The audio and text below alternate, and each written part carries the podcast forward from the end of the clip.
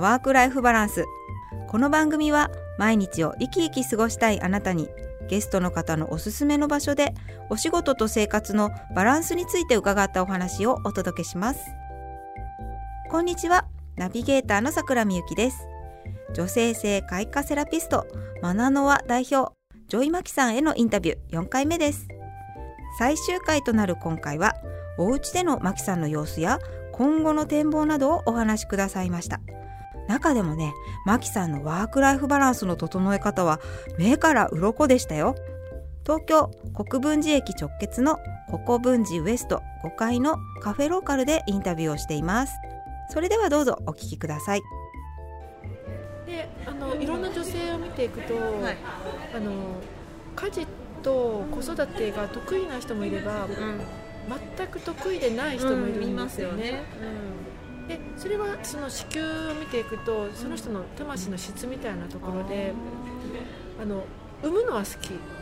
産みたい、けど育てるのは別なんですよ。あなるほど。そこ本能じゃないので、なので私みたいなそういうタイプの人はもう本当に自分のこうやりたいことをして自由に生きてることが、結局は家庭とのバランスになっていくっていうのはすごく思ってます。本当ですね、うん、なのでこうなんか両立って、うまいことこう両立しないといけないこともなく、うん、あの放棄することも両立かなと思ってるんです。なるほどね、うん、そうかそうか。確かに。なので、えー、私そのシングルマザーとかこう、えー、なんだろうそういうのも両立っていうか、うん、素晴らしい調和だと思っていて、うん離婚とかも、はい、もう素晴らしいと思っていてそのそれをのみんなが望んでいるんであれば。お互いにとってねいい形であればね、そうですそうです。そうですよね、でね何よりも女性がハ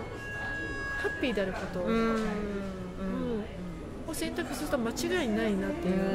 そうなんですね、すごいですねいや面白か面白いですね。放棄することも両立ね。そうなんです、これは新鮮でしたとても、うん、あの、うん、すごいその常識というか、うん世間今までの長い世間の概念の中で、あのお母さんが育児すべきとかお母さん頑張るべきっていうのは結構強くて、でそういうそういうなんていうんですかお母さんが一人でふらふら自分の好きなことをするっていうことだと世間の目で結構まだ厳しいので、うん、そうですね、なかなか、ね、あの割とそのお母さんですごいその我慢したりとか、あのストレス抱えてる方ってすごい多いんだなっていうのはたくさん見てきたので、あの声を大にして 放棄して大丈夫だよっていうのは言いたい。逃げて大丈夫、うんうん、確かになんか思います。そのなんていうかな。例えば実家の親が具合が悪くなったりするとそっちにも行かなきゃいけない。そうすると今ある核家族のね家っていうのはある程度放棄しないと行かれないわけじゃないですか、そうすると実際放棄してみちゃうといないなりになんかちゃんとできてんだよね。そうなんですよ。それあの、ね、ハワイハワイツアーで、えー、私たくさんの子育てママをハワイに連れてったんですけど、みんな大体すっごい心配するんです、うん、放棄してきてるからね。そう、うん、そのいない間例えば3泊5日ぐらいとか、うん、どうにでもなって私は思うんですけど、みんな心配するんですよね。5日間どうなるんだとか。子供大丈夫とか、旦那さん大丈夫とか家大丈夫、結局みんな言います。大丈夫だった。なんとかなってんだよね。なんとかなるんですよ。そうなんですよね。だから本当時々放棄してあげるのが家庭平和かもしれないですね。そうですそうです、あの我慢して不機嫌なお母さんがいるぐらいだったら、本当そう思いますね。ご機嫌に、うん。みんなでハワイ行けばいいんだねそうみんなで楽しいことして、ね、そのハッピーを、そうにじみて 泣いて。泣いてね。あいいね。ニコニコで帰れそうですよね。でお家でご機嫌にそのハワイの話をしてるそうだよね。方がどれだけ家族嬉しいかっていう、お母さんが幸せな笑顔を見るっていうのは子供にとってもすごい心の充実。本当ですね、うん、そうですね。それがなんか一番の、なんか見せてあげられるものなのかなって気がしていて、確かに確かに。いい教育になると思う。そういうお母さんを見てると息子さんもいずれねお嫁さんもらった時に奥さんは家にいるべきなんて思わないじゃないですか、好きにしていいよ。君がご機嫌なのがいいよって僕の幸せだよって言える男になってほしいね。ね。そうそうそうそう。そう。うんいいななんか自由になってきますよね、そうですねこいろんなのがあっていいんだって女だからこうとかないもんね、うん。うんそうですね。素敵。えー、じゃあちょっとね今そのそんなマキさんなんですが最近ハマってることとかあったら教えていただきたいなと思います。私も趣味が現、あの毎日なので趣味が毎日？あ今やってることがもう、うん毎日やってることがその直感に従って行動するっていう、その実験自体が趣味なのでなんか新たに何かをしたりとか、あのなんかハマったりっていうのが本当に特にない状態で、なるほど。そっか。じ自分が趣味みたいな。確かに。今ハマってることを実験してるんだもんね。そうなんですそうなんです、その人体実験とか、自人生の実験みたいな、えうんえだえだから毎日が冒険なんですよ、あーあね。な何が起こるんだみたいすなごいですね。リアルド先が先が分かんないみたいな。そうそう計画立てられないみたいな直感したりだから次な次どういうインスピレーションが来るか分かんないみたいな、えー、ワクワクですね。そうなんですよ。うん怖いけど先見えないから怖いけどでも面白いですっていう、うん、えー、素敵。でもああえてはまはまってるっていうか、その近々始めたいなって思ってるのが妄想カフェっていう。妄想カフェ？あの時どどんな？間ことするの。であの女性ってこの女性性開いていくとインスピレーションを下ろしてるっていうことなんですけれどそのインスピレーションをみんなで下ろしていくっていう。でそれを言葉にしたり絵にしたり、はい。文章にしたりっていう。はいことをしていくのが妄想カフェで、ね、ネーミングしている。えー、あじゃあそういうワークショップ的な感じ？そうですそうです。面白そうですね。そう、でね、みんなで未来をダウンロードするって感じなんです。よへですると何が起こるかっていうのが結構ねあの楽しいです、うん。楽しみ、うん、それは近々あやる感じ。そのマナノワのはい。場所で、えっと例えば月曜日の午前中とかそんな感じで決めてあ定期的に開定期的催する感じに週1ですか回は絶対やりたいと思って、うん。うんうんそうなんですよ、えー、面白そうですね。そうなんですよ。なるほど、えーそれはちえっ、とじゃあこれから近々やっていきますっていう感そうですね。近々。もう5月中には始めていじく。そうなんですねそれも始めつつ今後の展望などもお知らせいただけたら。はい、そうマナノワの居場所のことはさマナノワ310また310っていうふうに。あどういう意味なんですか？310 315人なんです。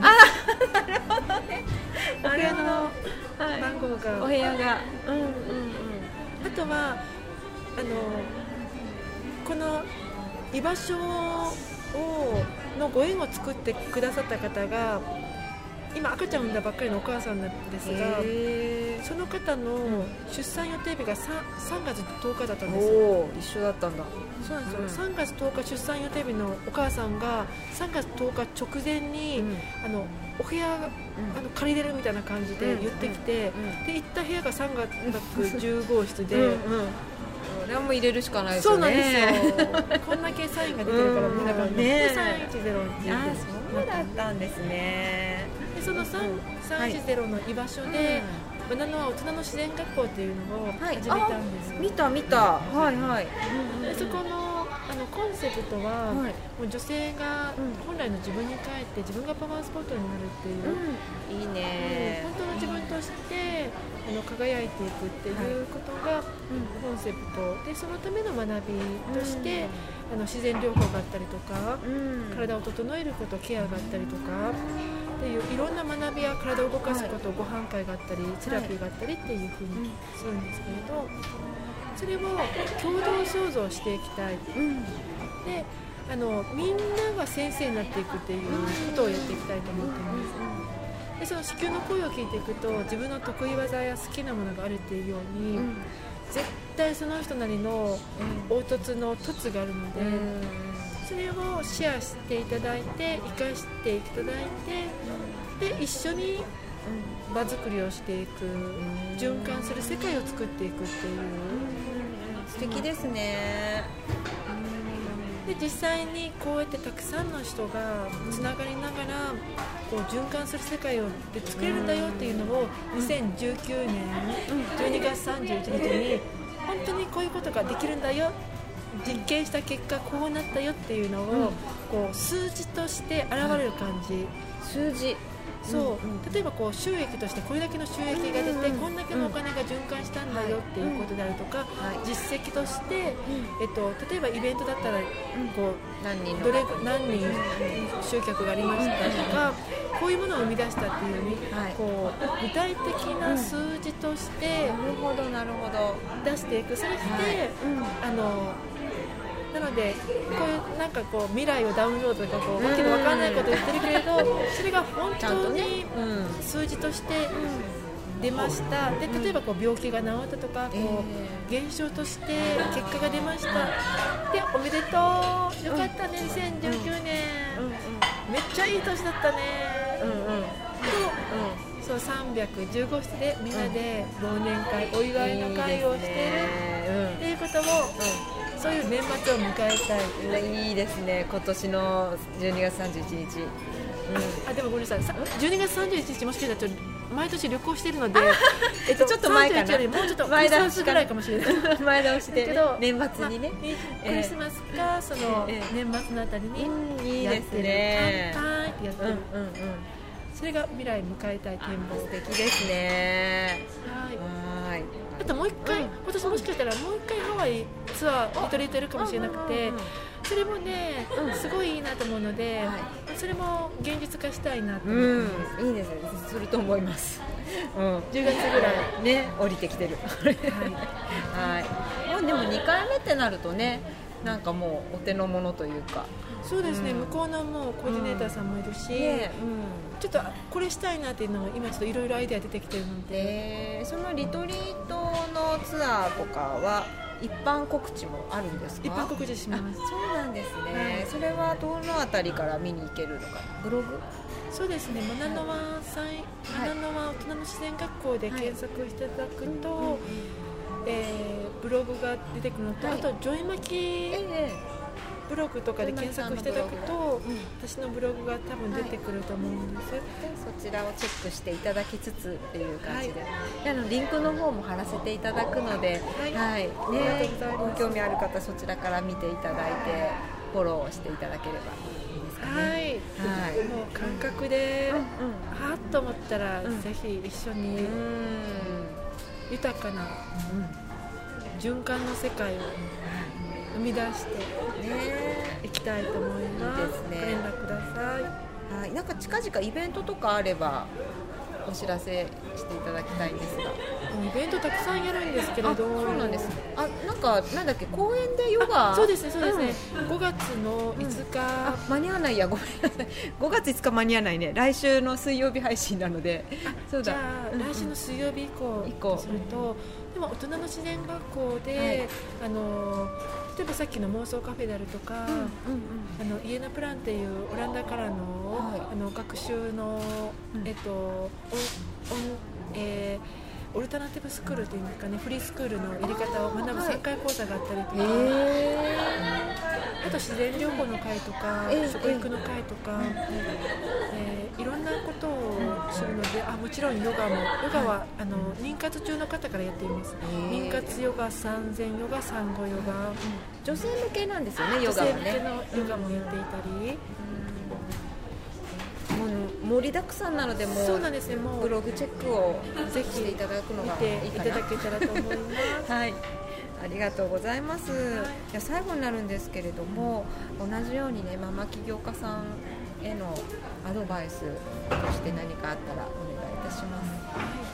女性って本当にあのいろいろライフステージが変わってきますよね。うん、あのまあ、妊娠出産される方はそういうステージがあったりとか、うん、あの別にしない方でも、あのホルモンのバランスっていろいろ変わっていくと思うんですけれど継続可能な形、あの今だけ頑張ってで例えばこう後で、あの更年期になって辛くなるっていうものではなくて、ずっとずっと一生涯自分が心地よく幸せで生きていけるっていうあり方を見た時にあのやっぱり自分の体や心や感覚を大事にしていくっていうのはあの継続可能っていう意味合いですごく大事かなと思います。で自分の感覚やインスピレーションってあのそれを信頼してそして行動していくとそれもビジネスに絶対なっていくのでなのであのそっちを信頼していく。